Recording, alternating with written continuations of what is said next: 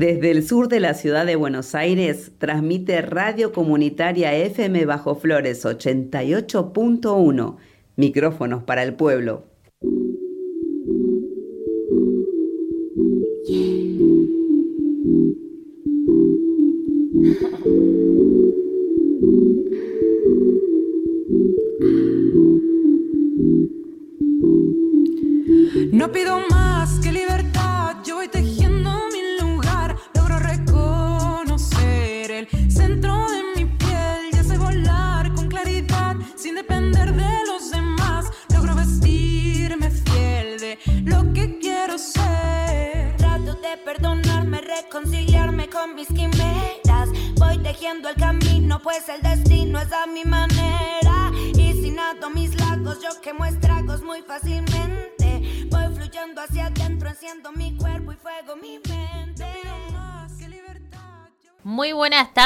A todos y a todas. Estamos arrancando ahora nosotras en la FM Bajo Flores en la 88.1. Hola Deli, ¿cómo estás?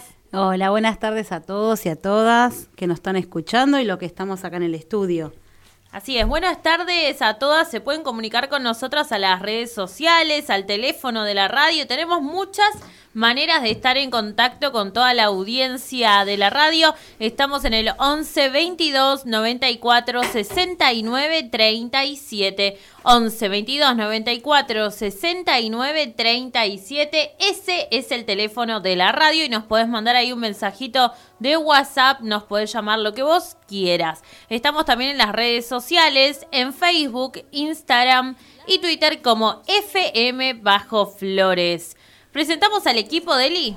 Sí, en la operación técnica Brenda Rivero, en la producción Rocío Canro Martínez, en redes sociales Ayelén Coaquira, en la conducción Liz Blanco y Delicia Campo Benítez. Así es, estamos todas juntas como siempre haciendo este programa. Hoy nuestro noveno programa de Ahora Nosotras. En el día de hoy vamos a estar hablando de una efeméride muy importante que queríamos traer a este programa y que queríamos recordar hoy porque es muy importante. El 30 de agosto es el Día Internacional de las Víctimas de Desapariciones Forzadas. Es una fecha que fue declarada por la ONU, la Organización de las Naciones Unidas, para recordar a las personas que han sido detenidas, ocultadas y reportadas desaparecidas en el mundo. Y aparte es una lucha que nuestro país se lleva constantemente, es algo que, nos, nos interpela para que nunca, nunca perdamos la memoria, siempre busquemos la verdad y tengamos justicia por esas personas que hoy no están con nosotros. Así es, por eso en el día de hoy vamos a tener dos invitadas con las que vamos a estar charlando de todo esto. Así que en un ratito vamos a venir al aire nuevamente con nuestras invitadas y además tenemos una entrevista al final del programa también que va a estar muy buena. Así que si estás escuchando la radio y te interesa o estás en algún momento ahí con la idea de programar, bueno, hoy vamos a tener también a una invitada muy importante, a una profesora que nos va a estar contando sobre un curso muy interesante. Así que quédate escuchando la FM Bajo Flores porque hoy tenemos muchísimo en Ahora Nosotras. Vamos a escuchar un poquito de música.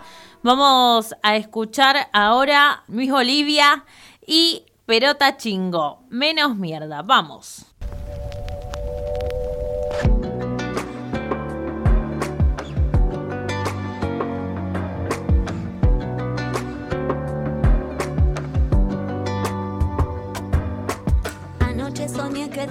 Y no dolía cuando respiraba.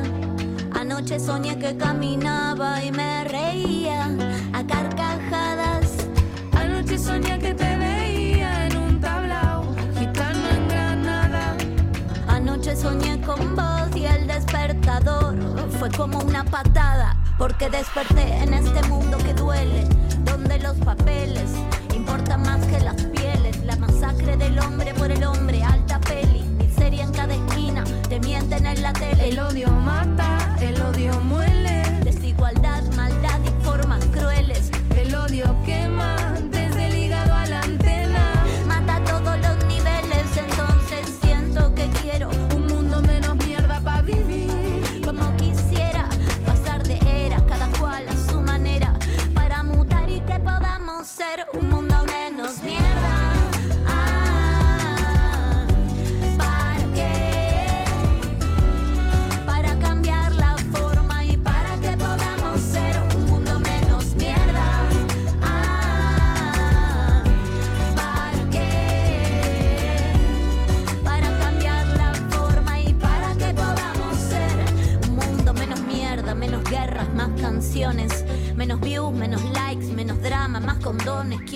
traduzca el discurso en acciones, que cuando escuches música te emociones, un mundo menos mierda, pa' que no te pierdas. Y ante la duda, siempre retoma la izquierda, cada paso tiro de la cuerda, porque siempre me recuerda donde yo empecé.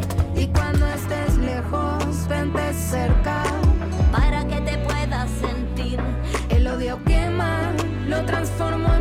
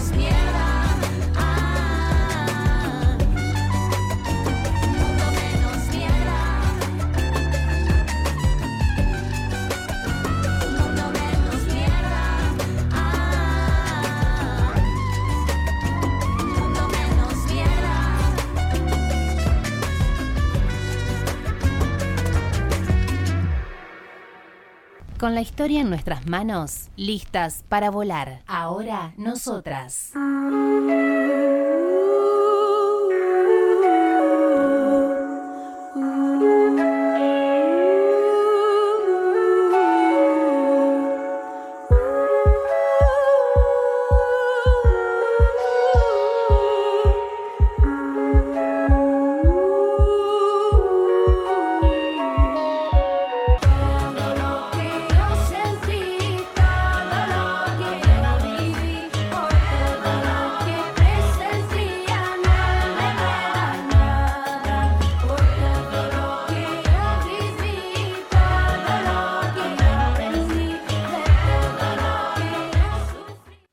Seguimos en el aire de la 88.1. Estamos acá con el estudio revolucionado porque tenemos a muchas compañeras invitadas en esta tarde, ¿no, Deli? Sí, así es. Nuestras compañeras que hoy nos van a hablar sobre este día que estamos recordando se llaman Silvia Márquez, Silvia Miranda y Carmen Curatola. Bueno, bienvenidas compañeras. Muchas gracias. Bueno, eh, nada, vamos- estamos conmemorando el 30 de, de agosto, el día de la... A ver, muy bien, el día por... Nacional de Desaparecidos. Exacto, de las personas desaparecidas forzosamente. Y las invitamos a ustedes, eh, principalmente a vos, Silvia Márquez, eh, por tu historia. Somos compañeras de distintos espacios nosotras.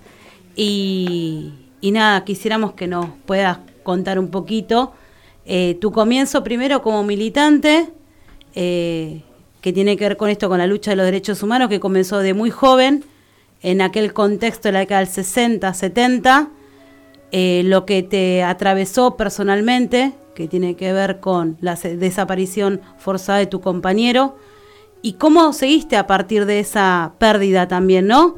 Que por lo que escuché, te, dio más espíritu y más fortaleza para seguir con la lucha por los derechos humanos. Sí. Buenas tardes a todos, a todas y a todes. Bueno, eh, yo empecé desde muy chica. Digamos, mi familia peronistas desde la cuna, diría. Eh, mis padres. Bueno, mi madre trabajaba en Villa 20 de Lugano, era cuidadora de bebés lactantes desde meses hasta los dos años. Fue, ella este, trabajaba en el, en el hogar este, de mujeres, eh, la Fundación Eva Perón, General San Martín, ahí en Avenida de Mayo al 700. Así que yo me crié ahí, mi vieja me llevaba de chica cuando no tenía quien me cuide. Eh, después, cuando vino la revolución en el, sete- en el 55, ya fue menor la, fluidez de las eh, mujeres que venían a quedarse ahí. Era un hogar de mujeres que venían del interior a trabajar, entonces eh, tenían un- una habitación ahí, tenían toda la comodidad que Evita este, tenía todo de primera. Yo me acuerdo como si fuera hoy todo. Bueno, eso después con el tiempo se cerró y mi mamá entonces la mm, va a parar a unas guarderías de bienestar social. Entonces está en 11, después con el tiempo pasa a Lugano, Villa 20. Y en Lugano, este, mm, cuando fue, era una casona grande, vieja, horrible, este, hasta que después eh, Bienestar Social en el 73 lo hicieron una guardería linda. Bueno, entonces yo estaba en la secundaria y iba a visitar a mi vieja. Y cuando fui, sentí que no era mi misma vida la que se vivía. Y me flashó realmente. Este, y entonces yo me fui, iba, después del, de- del colegio, me iba a ayudar para lo que sea, qué sé yo, mi vieja le sacaba los piojos a los pibes, este, era sola para 30, 40 chicos, bebés eh, y se dedicaba muchísimo. Bueno, y a mí todo eso me provocó una necesidad de ayudar, de, quedarme, y así me quedé, hasta que me fui quedando todos los días, iba, y en- encontré un grupo de jóvenes que se juntaban ahí a charlar, y un día paré la oreja y charlaban de política. Perón vuelve, decían. Bueno, empezaban a hablar del peronismo, de que Perón volvía, que venían las elecciones y todo eso, Perón estaba proscrito. De esa manera yo me incorporé este, a esas reuniones, tenía 15 años yo. Este, entonces me quedé, escuchaba, porque mm, uno cuando es joven, chica así, tiene vergüenza de, de decir, de opinar. Entonces escuchaba. Bueno, hasta que me fui incorporando, me fui quedando, empecé a participar de, de actividades, de, de actos de política. Me acuerdo claramente, este, eh, antes de que el tío Cámpora en marzo ganara, fin de febrero, fuimos al acto de Atlanta, este, donde se cerraba el cierre de campaña, era del tío Cámpora. Bueno, y ahí yo, este, digamos, ya había visto a un muchacho que me flayó también, y este era el negrito, Juan Carlos Martínez. Entonces, eh, ya, bueno, me gustaba. Y yo este, lo veía todos los días, cuando iba a la guardería, él pasaba de su trabajo, cruzaba la cancha de los huérfanos, y, este, y bueno, y ya, pero él ni bolilla que me daba, ¿no? Bueno, participé de muchas actividades, hacíamos fiestas del Día del Niño en la cancha para los chicos, este, hacíamos este, campamentos, bueno, después las volanteadas, las pintadas, yo participaba, mi mamá me, me dejaba, este, no era ajena a, a la situación y bueno, yo iba. Hasta que me empecé a quedar también en la villa, en la casa de una compañera. Y ahí este, tenía disponible sábado y domingo. Y bueno, de esa manera eh, fue, fui aprendiendo, porque todo era un aprendizaje y a mí me encantaba. Me dedicaba yo más que nada a los chicos, eh, a las fiestas. Es así que mi tío era jugador de San Lorenzo y un día le dije, tío, tenés que venir a hacerme pata, dale, vení. Y entonces mi, tío me hizo caso, eh, ya era un jugador de primera, eh, Enrique Salvador Chazarreta, este, y aparte el negro era hincha de San Lorenzo, entonces yo dije, tenés que hacerme la pata, tío, dale, vení por favor. Y mi tío vino eh, a la fiesta del Día del Niño y le firmaba las pelotas a los chicos para regalar. Eh, y yo no lo podía creer eso. Yo digo, bueno, y así, y así, este, bueno, muchas actividades. Eh, fueron los mejores años de nuestra militancia, era todo un fervor tremendo. Eh, bueno, después tuvimos una unidad básica, bueno, hicimos un montón de cosas. Hasta que nosotros, por ejemplo, éramos todos amigos de la barra de la esquina, los chicos de la esquina, del pasillo, eh, que eran jóvenes, pero no militaban, pero uno se hacía amigo. Entonces nos invitaron a un picnic del 21 de septiembre del 74 y ahí fue el día que el negro se declaró que sí quería ser este, la novia. O, por supuesto estaba esperando hace tanto tiempo y dije, más bien. Por favor. Por favor. Este, sí. Era hora. Y bueno, este, fuimos, me acuerdo que llovía ese día, un día de primavera feísimo, horrible. El negro cantaba, eh, tocaba la viola y cantaba folclore, tenía una voz muy linda, entonces eso te enamoraba más todavía. Este, así que bueno, y eh, hemos ido a peñas, todas las peñas de la circunscripción 22-21 lo invitaban, entonces íbamos a las peñas. A mí me gustaba, yo baila, bailo folclore, entonces eso también. Él era un patadura, pero yo este, me gustaba bailar. Y bueno, de esa manera este, nos afianzamos, este, bueno, mis viejos sabían de nuestra relación, lo aceptaban, no ningún problema, por más que, que no sea este, yo villera, eh, no tenía nada que ver. Yo me quedaba, eh, él venía a mi casa, era, digamos, él tuvo una vida muy sufrida porque su mamá, este, a los siete, cuando él tenía siete años falleció, entonces se crió con, las, con la abuela y las tías. Y después fue a vivir al Niño Jesús, la iglesia que está en Lugano, en Muriondo, porque no tenían para mantenerlo a los tres hermanos, entonces el más grande fue a parar a la iglesia. Y ahí este, vivió siete, ocho años, más o menos, siete años. Este, bueno, de esa manera, este, el negro fue un tipo muy comprometido con su, con su barrio, con sus necesidades. En el barrio, en esa época, no había agua, no había este, cañería, no había nada. Entonces tenía que ir a cinco cuadras a buscar con el balde el agua. Eh, no había calles, no había pasillos, era todo tierra, no había, digamos, el barrio se lo, lo hicieron los vecinos, eh, formando el Frente Villero, después cuando fue en el 73 pasó a ser el movimiento villero peronista, que fue una la unión de todas las villas de Capital y algunas del Gran Buenos Aires.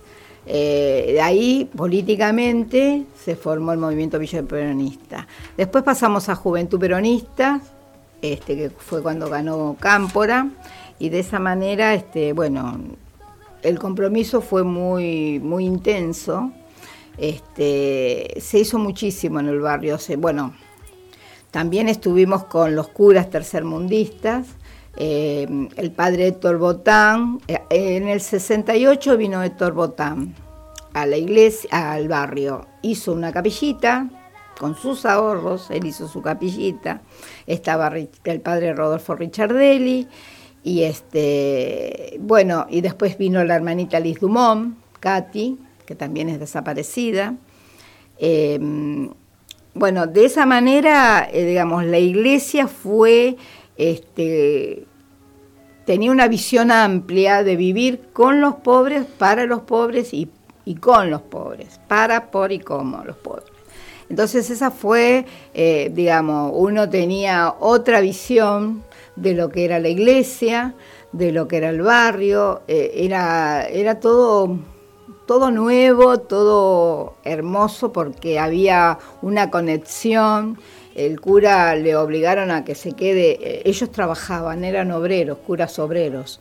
Eh, Richard trabajaba este, en la Philip Morris y Botán era herrero. Entonces la gente del barrio les dijo que se queden, que no trabajen más, que ellos se tenían que quedar en la iglesia porque la gente lo necesitaba. Y así empezó muy fuerte el vínculo entre el barrio y lo que eran los curas villeros. Este, bueno, fue, la verdad que fue maravillosa esa época.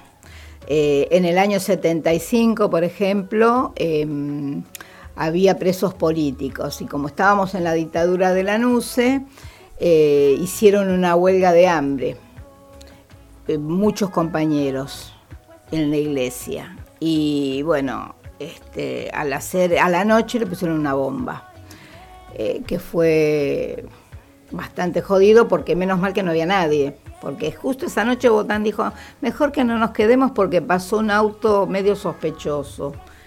Este, entonces no se quedaron a dormir, pero bueno, y pusieron una bomba. Eso fue una acción de muchos intelectuales, políticos, religiosos, militantes. Nosotros tenemos en la puerta de, la iglesia allá de Lugano la lista de toda la gente que estuvo eh, en esa huelga de hambre, porque es un hecho muy importante, este, ya que nadie se atrevía a hacer una huelga de hambre en el año en 75, en el, no miento, en el 72. Dije 75. Sí, sí. No, en el Yo 72. sabía que te ibas a dar cuenta. En el 72 fue, en diciembre del 72. Estaba en dictadura de la NUCE. Bueno, fueron muchas acciones, mucho, digamos, mucha juventud que iba, venía, era una cosa maravillosa.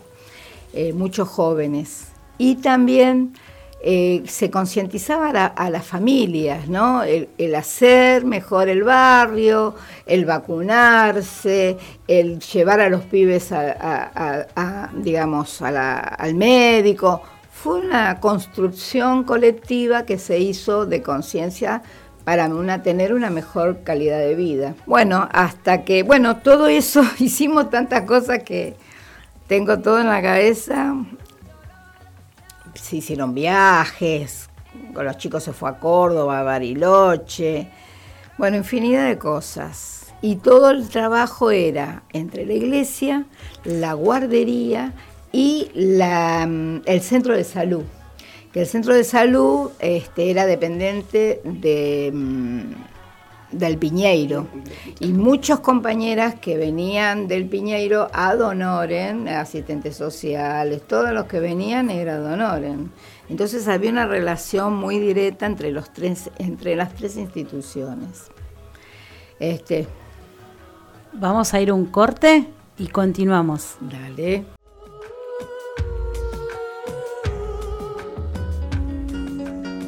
María Elena Walsh, poeta argentina.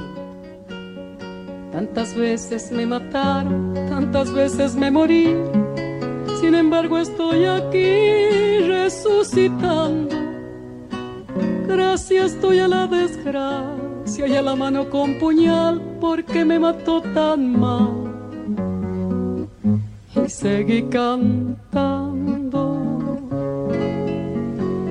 cantando al sol como la cigarra, después de un año bajo la tierra, igual que sobreviviente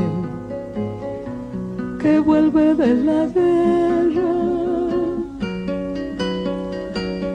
Tantas veces me borraron, tantas desaparecí, a mi propio entierro fui sola y llorando. Hice un nudo en el pañuelo, pero me olvidé después que no era la única vez. Y seguí cantando, cantando al sol como la cigarra, después de un año bajo la tierra, igual que sobreviviente que vuelve de la guerra.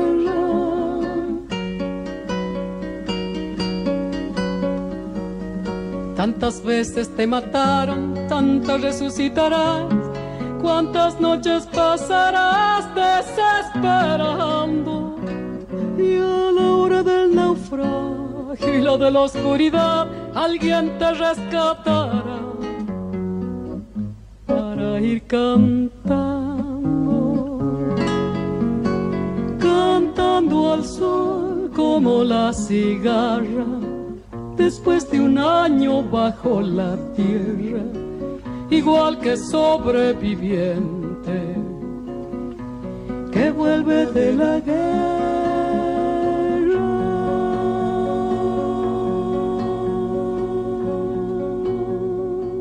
Comunicate con nosotras al 11 22 94 69 37.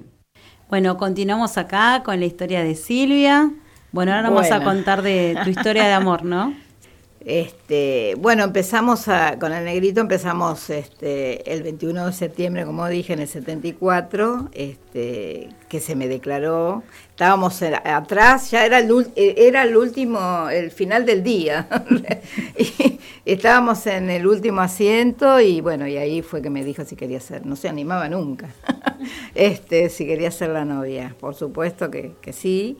Y bueno, este, y ahí nosotros, este, como novios, compartíamos muchos más momentos de militancia, porque por ejemplo hacíamos una volanteada, hacíamos una pintada, siempre juntos. Y estaba buenísimo eso. Como había cosas que yo no podía participar y bueno, no participaba.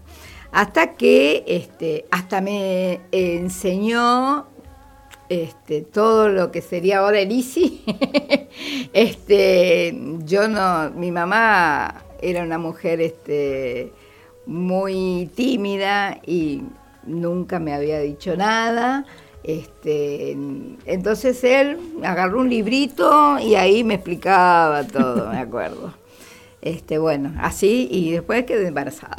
Explicación va, Una explicación. Pero aparte no, no le explicó. Eh, no, este, bueno, yo quedé eh, Ahora embarazada. gracias a Dios ahora. En noviembre del 75 quedé embarazada y bueno, ahí se me armó el lío bárbaro porque yo este, tenía terror a que mi viejo me matara. Eso era mi visión. Yo digo, no, mi viejo me va a matar, ¿qué vamos a hacer? No sé, yo no quería saber nada. Y él me dijo, pero qué problema hay. Yo le digo, ¿tu viejo? No, no, yo era intransigente, decía que no, que no, que no. Bueno, la cuestión que este, la organización, nosotros pertenecíamos ya a Montoneros, este, la organización, así como muchos tenemos muchos tabúes de, de, digamos, de lo que es la disciplina de militancia, también tenemos muchas cosas que, que nos alinearon a nosotros. Eh, eh, los compañeros nos juntaron así en una mesa y me dijeron, ustedes se tienen que hacer cargo, porque tu hijo no te pidió venir al mundo, ustedes se tienen que hacer cargo. Eh, era como que el compromiso era de nosotros. Y bueno, el negro dijo, sí, yo no tengo problema, es ella, se me echaba la culpa a mí. Bueno, así que este, hablamos con mis viejos, mi viejo se reenojó, por supuesto, le echó la culpa a mi mamá, y le dijo, hacete cargo, le dijo a mi vieja. Entonces, bueno, el, este, después, el 20, de- eso fue en enero del 76, y el 20 de febrero, este, el padre eh, Pablo Gazzarri y Carlos Busto, que también desaparecieron los dos, eh, nos casan una bendición, porque nosotros legalmente no nos podíamos casar por cosas eh, que en ese momento se corría peligro, cosas legales. Entonces, este, para nosotros era muy importante la bendición. Entonces nos hicieron un casamiento en una iglesia de un colegio en la Virgen del Carmen, allá en Colegiales, ¿no es? O por ahí. Urquiza, Villa Urquiza. Y nos casamos. Hicimos una fiesta para mi familia en mi casa y una fiesta para la militancia en la villa. El compañero Ricardo Coronel este, nos prestó la casa. Y bueno, y al otro día, cuando terminó todo eso, no teníamos dónde vivir. y también era un lío bárbaro. Entonces otro compañero, Ricardo Arias, este, nos dijo, bueno, yo les presto eh, un- una, una cama, una noche. Eh, porque al otro día la organización nos pagó también este, la luna de miel a Valeria del Mar. Eh, era un derecho también la luna de miel, porque dentro de la organización existía esos derechos, digamos, que uno tenía la posibilidad de, de- tener derechos como una este, luna de miel. Bueno, nos pagaron el viaje y algo de- para la comida, pero cuando llegamos a Valeria del Mar no teníamos ni para ir a la esquina, más o menos. Este, en una carpa, eh, meta sopa todos los días, casi lo que podíamos. Pero fue bárbaro, porque yo nunca había conocido el mar, el negro tampoco, sí, el negro sí. Pero fue bárbaro, diez días la pasamos ahí hermoso. Bueno, y cuando volvimos tampoco teníamos dónde vivir. Y entonces nos fuimos a la casa de otro compañero, en el cual vivimos ahí este, tres, tres meses, cuatro meses. Este, vino justo en marzo el golpe. eh, y en junio, como ya la mano estaba muy jodida y eh, todos los días caían compañeros, mataban compañeros, entonces este, como yo ya tenía mucha panza y ya no militaba en el barrio, este, nos fuimos a vivir a la casa de mi mamá, en Aedo. Y bueno, ahí eh, el negro siempre me decía, vos quédate tranquila que a vos no te va a pasar nada porque a mí me van a matar, pero yo nunca voy a decir dónde estás, ni quién sos, ni nada. Bueno, yo me quedé tranquila porque sabía que iba a ser así. Pero igual había que tener cuidado. Este, la noche del... Bueno, él el 19 de agosto se despide de mí. Nosotros, por ejemplo, él me dice, me voy a la casa de tal a buscar ropa para vos para después cuando tengas. Nosotros, este, la vida en comunidad de militancia era... La ropa pasaba de los chicos y de los grandes unos a los otros, no comprábamos ropa. Entonces este, dice, voy a buscar ropa, que bli, que bla. Me dice todo lo que hace en el día. Bueno, llegó la noche y no venía. Y si no vino es porque algo le pasaba. Entonces yo este, me quedé esperando toda la noche. A la mañana le digo a mi mamá, mira, el negro no vino. Yo voy a ir a ver dónde, todos los caminos que él tenía para recorrer en el día. Y si no, algo le pasó. Nosotros sabíamos que pasaba algo, digamos, que los compañeros habían sido llevados por, por, este, los milicos, por la policía, había enfrentamientos, que también muchos armados, muchas cosas pasaban, pero no sabíamos a ciencia cierta que si no venías de dónde ibas, ni quién, ni nada. No, no- no estaba la palabra desaparecido todavía, sino que realmente este, te llevaban. Yo me tuve que ir de mi casa ese día, me fui de mi casa, me fui a la casa de una compañera, eh, me tuvieron ahí este, sin salir durante 10 días que tuve a Martina. Mañana Martina cumple 45 años, a los 10 días nació Martina. Eh, para mí fue muy triste, muy doloroso, porque uno tenía incertidumbre, pero aparte estar sola sin tu compañero fue muy triste. A pesar de que yo tenía muchos compañeros que estaban alrededor mío. Y mi madre, yo tenía una cita el otro día, el domingo, con mi madre para vernos, y justo había nacido Martina, así que fue un compañero, me la, la trajo a mi mamá a la, a la clínica, bueno. Y de esa manera este, yo no pude volver por un año a la casa de mi mamá. Me fui a la casa de una tía del negro, en Lomas de Zamora, estuve un año viviendo con ellos. Eh, como no pasó nada, eh, ni en mi casa, ni en ninguna casa, quería decir que no había problema. Entonces pude volver al año este, a mi casa en Aedo con mis padres. Eh, bueno, yo este, a los tres meses, hasta los tres meses de Martina, eh, tuve un vínculo con la organización. Mi responsable era Carlos Busto. Eh, un día me dijo, bueno, no te puedo volver a ver, bueno. Eh, a mí me ayudaban, entonces ya de ese momento yo me desvinculé de la organización y me puse a trabajar y, a- y me cuidaban a la nena y yo trabajaba. De esa manera, este, bueno, me mantenía. Eh, después, al año, a los, al año y medio de a los dos años y medio de Martina, entré a trabajar en el hospital israelita como mucama en terapia intensiva.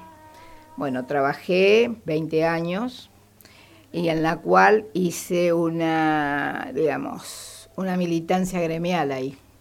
Me formé gremialmente, fui subdelegada general durante dos años eh, con las reivindicaciones de, de los derechos de, de los trabajadores Este, y le, le peleábamos a la burocracia sindical que había en ese momento, que era los peronistas eh, de, de la derecha que estaban en el sindicato. Y nosotros éramos una agrupación de, que se decía lista naranja, que era un rebusque de rejunte de izquierda, el MAS, peronismo revolucionario, pero éramos todos rebeldes y así enfrentamos a la, a la burocracia y le ganamos cuatro años el sindicato, dos años el hospital, hasta que después nos, nos, este, nos hicieron bolsa en la otra elección. Y esa fue una lucha muy importante también gremial. Y en la actualidad, ¿dónde estás, Silvia? Así Bueno, nos comentas sí. de tu larga vida de militancia y tus recorridos de ejercicio Bueno. de la militancia. Sí, bueno, yo, eh, digamos, yo cuando tenía 13 años, este, 12 años Martina, me volví a casar, porque a los cuatro años de Martina ya eh, un compañero me dijo, los desaparecidos están todos muertos, tenés que tratar de a la nena no incentivarle más que el papá va a volver, porque ella se, eh, Martina se crió con todo el amor de las dos familias y este y que yo este, la incentivara de que tenía que amar a su papá porque él la quería y, bueno con todos que tenía todo el derecho de ser padre. De esa manera se crió. Este entonces eh, bueno me dijeron no no le creas más porque está desaparecido y está muerto bueno eh, después entonces me casé cuando Martina tenía 11 años y medio, 12. Tengo dos hijas más, Noelia y Anabela, de esa unión. Yo me separé en el 2000 y ahí empecé a estudiar. Eh, hice la carrera de diseño de indumentaria, de indumentaria primero, después psicología social y después pedagogía social en la cual me recibí, de las otras no me recibí, pero de pedagogía social sí, me recibí. Eh, en el 98 me habían echado del hospital ya, por gremialista. Este, entonces estuve ocho años sin trabajar, bajo relación de dependencia. Estuve laburando de lo que venga. Entonces en el 2006 pude entrar a la municipalidad como auxiliar de portería. Y ahí este, yo ya estaba formándome en pedagogía social, me recibí en el 2010 y ahí pude hacer un cambio de rótulo, de, digamos, ser capacitadora laboral. Yo doy clases de telar en el programa del PAEBIT, este, en la cual tengo cuatro lugares, espacios en la semana, en Soldati, Lugano, el ex centro clandestino de Olimpo y Oculta. Ahí doy clases de, de telar y tejido a las mujeres, este, que nos empoderamos entre todas y bueno, también creamos este, los Desca del Negrito Martínez, una agrupación este, política eh, que la, la formamos en el ex centro clandestino Olimpo. Nosotros somos, tenemos una patita ahí eh, y ahí también nos relacionamos con los derechos humanos. Eh, todas las actividades las basamos ahí, en el, en el Olimpo. Este, bueno, hacemos infinidad de cosas. Hay un, nuestro compañero Miguel Acuña es el que nos impulsó a hacer la agrupación. Estamos todos floresta, digamos, actuamos en floresta con la agrupación. Eh, diferentes actividades, hacemos charlas políticas, eh, presentación de libro, armamos las baldosas por la memoria, verdad y justicia. Eh, de esa manera, este, bueno, día a día nos comprometemos con el barrio, con las necesidades del barrio y del espacio también. Bueno, acá Silvia, este, ella pertenece y Carmen también a los DESCA, en la cual militamos porque somos peronistas y kirchneristas, entonces este, apoyamos al proyecto nacional y popular, en, en la cual este, estamos comprometidas todos los días de nuestra vida. Hermoso. Es así. Bueno, ¿quieren decir algo para cerrar, Silvia? Y Carmen, un mensajito que tiene que ver con la lucha de los derechos humanos y ahí terminamos nuestra bella nota. Eh, hola, ¿qué tal? A todos, a todas, a todes. Eh, sí, hoy es un día muy, muy particular, eh, el hecho de ser el Día Internacional del Detenido Desaparecido. Me gustaría mm, poder decir y que, que se entienda que los militantes políticos que han sido detenidos, desaparecidos, luchaban por los derechos humanos de todos, todas y todes. Los derechos humanos más básicos muchas veces no se cumplen, como tener derecho a un nombre, a la alimentación, a la educación, a la salud, a la vivienda y, muchos más. Eh, pero esos que parecen que nacen con uno y que de pronto no se cumplen.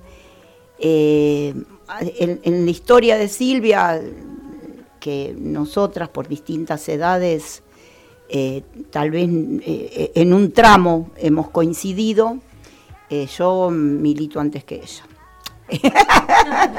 el DNI lo dice, el DNI lo dice, no, no, no es real, no es eso lo que importa, sino la intensidad con que se viven, ¿no?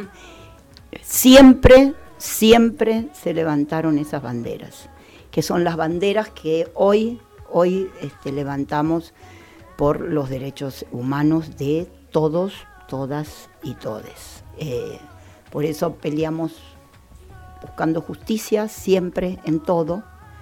Eh, tenemos memoria y indagamos y hacemos positos para que surja la verdad.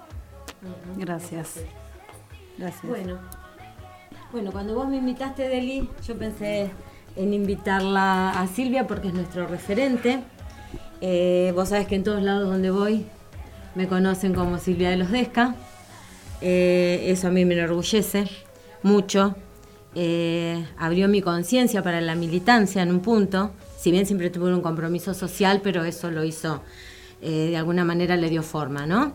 Bueno, yo para reivindicar el día de hoy que se siga visibilizando siempre, siempre la memoria de los compañeros detenidos desaparecidos, eh, lo que quiero es que no nos demos lugar a rendirnos nunca, que sigamos buscando la verdad, que piensen que todavía hay muchos nietos que estamos buscando, eh, necesitamos que se acerquen, eh, todos los que tengan dudas, que se acerquen abuelas, porque los estamos buscando, los seguimos buscando, porque ahí está la verdad.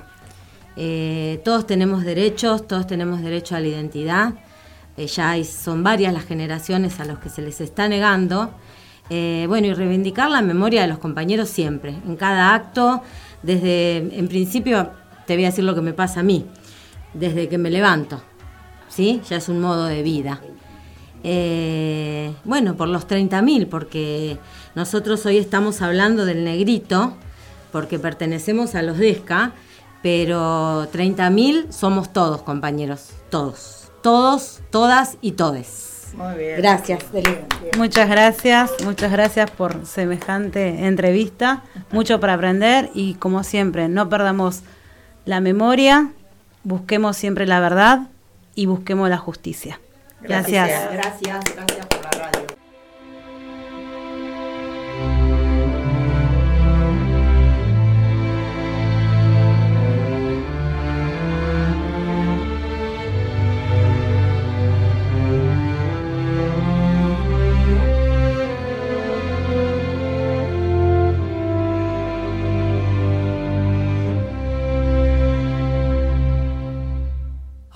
caminan contigo, aún caminan conmigo, los que nunca se fueron, los que nunca se han ido, hasta el fin de los tiempos,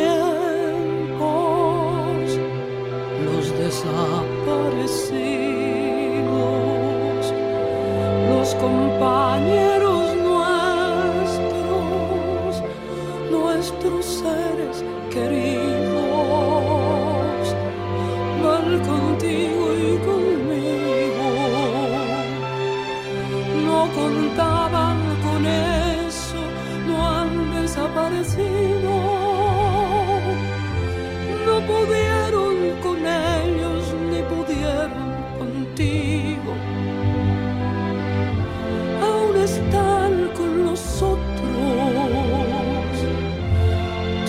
todavía más vivos. Nunca desaparecen los desaparecidos.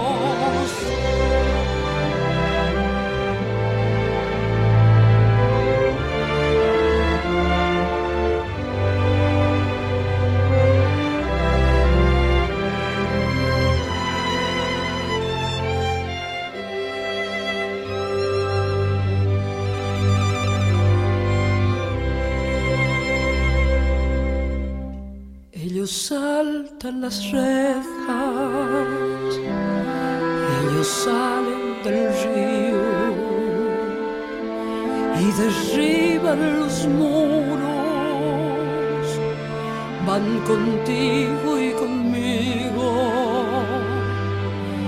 más allá del silencio, más allá del olvido los compañeros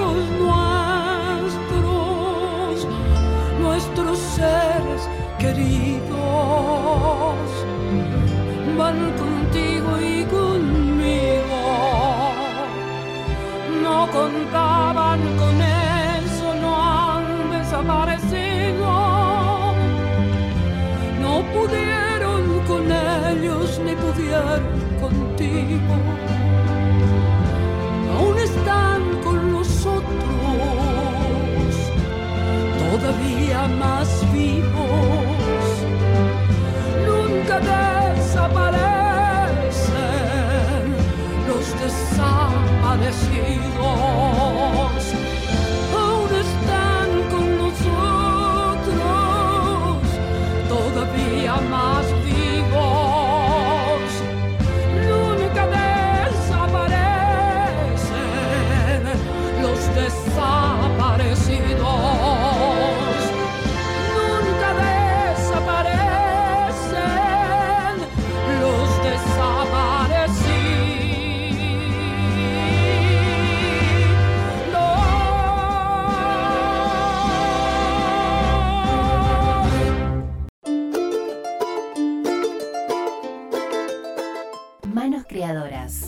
Espacio para la difusión de emprendimientos de mujeres de nuestros barrios en Ahora Nosotras.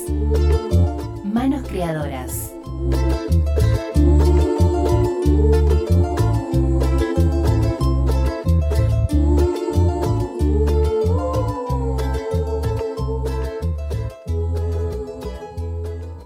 Seguimos en el aire de la 88.1. Estás escuchando ahora nosotras en la FM Bajo Flores. Y ahora sí, ya estamos llegando al final de este programa, pero íbamos a cerrarlo con también un broche de oro después de una gran entrevista que estuvo ahí presentándonos Deli. Ahora vamos a estar hablando con Macarena Villamea. Macarena es profesora de matemáticas recibida en la UBA, en la Universidad de Buenos Aires, y nos va a estar contando un poquito de eh, una página que generó ella que se llama Mat Error Cursos. Nosotros estamos en un ratito ahí por etiquetarla también en las historias de Instagram para que puedas ir a seguirla. También anda mucho en Twitter, así que la puedes buscar como Mat Error Cursos en Twitter. Y vamos a estar hablando con ella un poco de todo y un poco de mucho. Así que, hola Macarena, ¿cómo estás? Hola, ¿qué tal? Hola a todos. Eh, bueno, muchas gracias por invitarme. Gracias a vos por estar acá en esta tarde con nosotras. Estamos muy contentas de recibirte y muy contentas también de, de, contar un poquito algo diferente. Hablamos con muchas mujeres, con muchas compañeras en, en Ahora Nosotras, pero nunca hablamos con eh, una mujer de las ciencias exactas como sos vos. Y queríamos charlar un poquito de eso ahora en, en el aire del 88.1. Queremos saber también eh, cómo, cómo funciona esto, cómo es ser mujer en el mundo de las ciencias exactas, en el mundo de las matemáticas, de la informática más precisamente. Ahora estás también por largar un curso que tiene que ver con fundamentos de las matemáticas y la lógica eh, para poder como al mundo de la informática. Así que bueno, queremos saber un poco de eso. Bueno, les cuento un poco. eh, como bien dijiste, eh, yo soy egresada del profesorado de, Ciencias Matemáticas este, de la Universidad de Buenos Aires. Eh, la carrera la hice en la UBA, pero en particular en la Facultad de Ciencias Exactas y Naturales, eh, que bueno, es una facultad donde hay mucha gente que estudia para la licenciatura de matemática, licenciatura de física, licenciatura de computación. Entonces fue como un mundo medio raro al principio porque la realidad es que eran la mayoría varones, este, los profesores también mayoría varones, si bien hay algunas mujeres como que, por ejemplo, en computación eran casi todos varones, entonces bueno, una vez se siente medio rara, ¿no? Como si no pertenecieras ahí. Eh, pero bueno, por suerte pude recibirme y el año pasado empecé a aprender a programar, empecé por mi cuenta, eh, también hice algunos cursos online y nada, la verdad es que me gustó mucho eh, como todo ese mundo, me gustó mucho la programación, de hecho ahora trabajo de eso, trabajo como científica de datos en una empresa, pero eso hizo que me comprometiera con, con conocer un poco más de este mundo, eh, de tecnología, sobre la- cómo, cuál- cómo es la diversidad que hay, y la realidad es que hay muy poca diversidad, la mayoría son eh, varones cis hetero, eh, esa es la, la realidad de la situación, por esto que te decía, porque la mayoría que estudian ingeniería en sistemas, ingeniería en informática, licenciatura de computación, ya son varones por toda la cultura que tenemos, ¿no? Que, que nos hace creer que las mujeres no pertenecemos a ese mundo. Y bueno, cuando estaba metiéndome en, el- en todo esto de la tecnología, de la programación, por suerte me encontré con mujeres amorosas. eh, que, que forman parte de comunidades, que te ayudan, que te ofrecen becas, eh, que te hacen seguir adelante. Y creo que, eso es fundamental en el, en el área de tecnología, que si bien es verdad que hay menos mujeres, eh, que no es porque a las mujeres no les guste, sino porque simplemente piensan que, que nada, que no, que no es su mundo, no se sienten identificadas, porque bueno, cuando sos chica muchas veces está la mala idea esta de decir en secundaria, bueno, los varones son mejores en matemática y todas cosas así, eh, que obviamente es totalmente falso. Eh, pero bueno, cuando me fui metiendo en el mundo fue que descubrí que si bien somos pocas, eh, somos más de las que creen y las comunidades, como siempre, todo lo que sea agrupaciones te, te ayuda a tirar para adelante. Así es. Y bueno, entonces, con todo esto que, que vos viste, con todo el recorrido que tuviste y, y esto que te encontraste de la poca diversidad, dijiste, bueno, hay que hacer algo acá. Y de- desde, tu, eh, desde tu profesión, desde tu experiencia, decidiste también encarar un curso, que es el curso que ahora estamos presentando, que arrancó hace muy poquito la inscripción y que además pensaste como muy ampliamente, no tiene una mirada recortada de la matemática, no tiene una mirada recortada de la informática y de la programación, ¿no?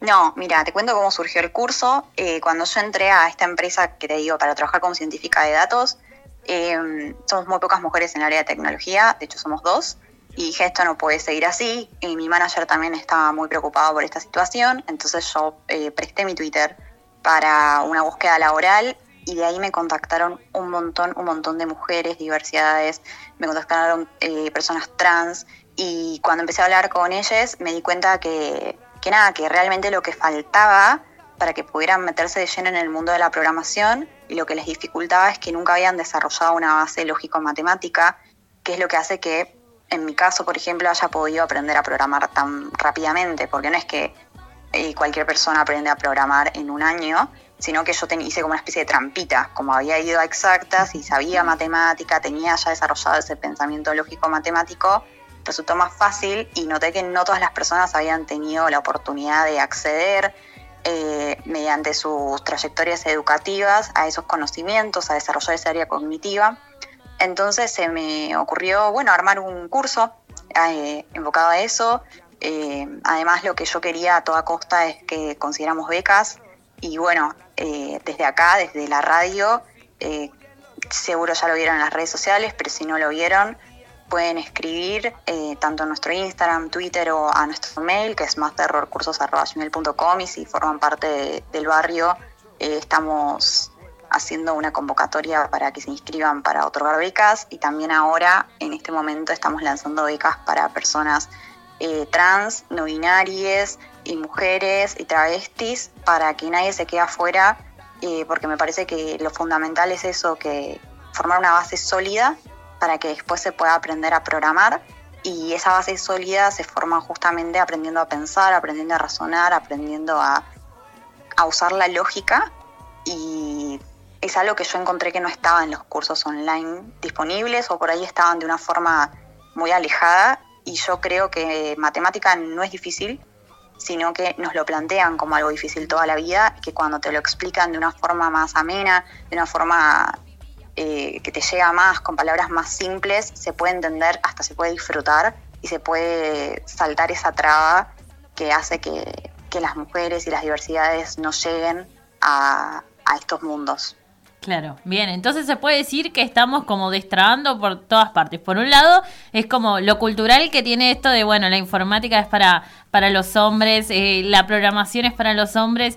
Eh, destrabamos eso y destrabamos también el falso mito de que la matemática tiene que ser aburrida, de que todo esto es como re difícil de aprender, porque también ahí eh, leía en tu, en tu perfil de la cuenta de Instagram del curso que hablas de matemáticas de, descon- descontracturadas. Y eso me encanta, me parece que también va un poco por ahí, es como empezar a quebrar eso. Totalmente, matemática no tiene por qué ser difícil, no tiene por qué ser una cosa formal y aburrida. Eh, eso lo único que hace es alejar a las personas de matemática. Yo pienso todo lo contrario.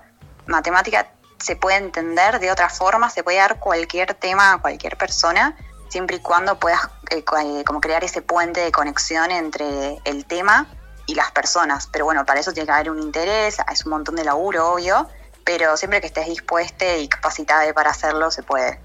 Bien, perfecto. Y entonces, para tener esas primeras bases y para tener esa base fundamental que es de matemática y lógica, podés acceder al curso. Te tienen que buscar en las redes sociales. Sí, me pueden escribir por mail, LinkedIn, eh, Twitter o Instagram. Estoy en casi todas. Perfecto, bien, entonces ahora en un ratito vamos a estar etiquetando a Maca y a la página del curso en nuestras redes sociales para que la puedas seguir y para que puedas acceder también, si querés, a estas becas que ella está presentando. Así que ya sabes, en las redes sociales vas a encontrarla como Mat Error Cursos y en un ratito vamos a estar etiquetándola. Gracias, Maca. Gracias a ustedes, chicas. Excelente programa.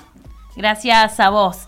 Bien, vamos a agradecerle a todos los oyentes por quedarse acá escuchando el programa. Estuvimos excediendo un poco el horario. Recién estamos también eh, terminando una entrevista con Macarena Villamea, que es profesora de matemáticas recibida de la UBA de la Universidad de Buenos Aires y nos estuvo contando un poquitito acerca de un curso que está lanzando que es de fundamentos y de fundamentos de la matemática y lógica para programación. Tenemos mensajitos, sí, tenemos un mensaje de Mariel, una de nuestras compañeras, que dice buenas tardes, excelente programa chicas y gracias a la invitada por sus testimonios sobre los desaparecidos. Junto a la música hace que se me ponga la piel de gallina. Es un capítulo de nuestra historia que siempre debe estar presente en la memoria. También por otro lado, interesante la entrevista a Macarena. Abrazos genias, dijo Mariel, así que le mandamos un saludo a Mariel.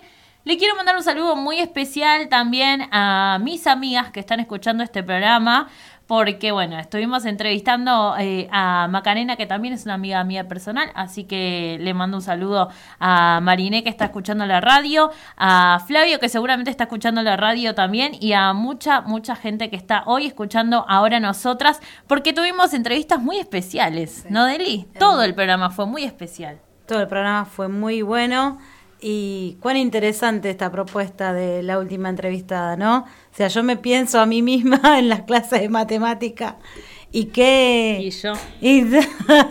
que nos dedicamos a las ciencias sociales o a las ciencias humanísticas, cuán difícil era ese momento y, y cómo te machacaban, ¿no? Como diciendo, ah, no te gusta, o sea, te tiene que gustar una cosa a la otra, no hay grises justamente eh, en esta historia y me parece fantástico que las mujeres sigan ganando espacio, sigan ganando lugares que están condicionados y destinados según la sociedad para los hombres y demuestran que no es así. Así que para adelante, mujeres. Así es, lo último que quiero decir es, y si queremos revolucionar, hacer revolución, revolucionemos todo, todo, absolutamente todo. Y así cerramos este programa de ahora nosotras y nos volvemos a encontrar el sábado que viene a las 16 horas. Abrazos.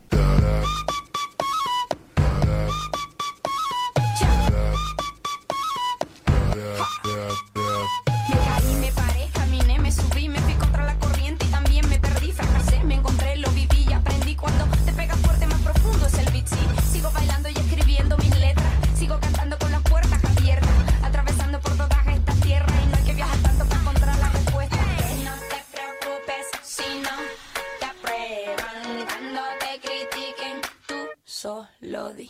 Soy yo.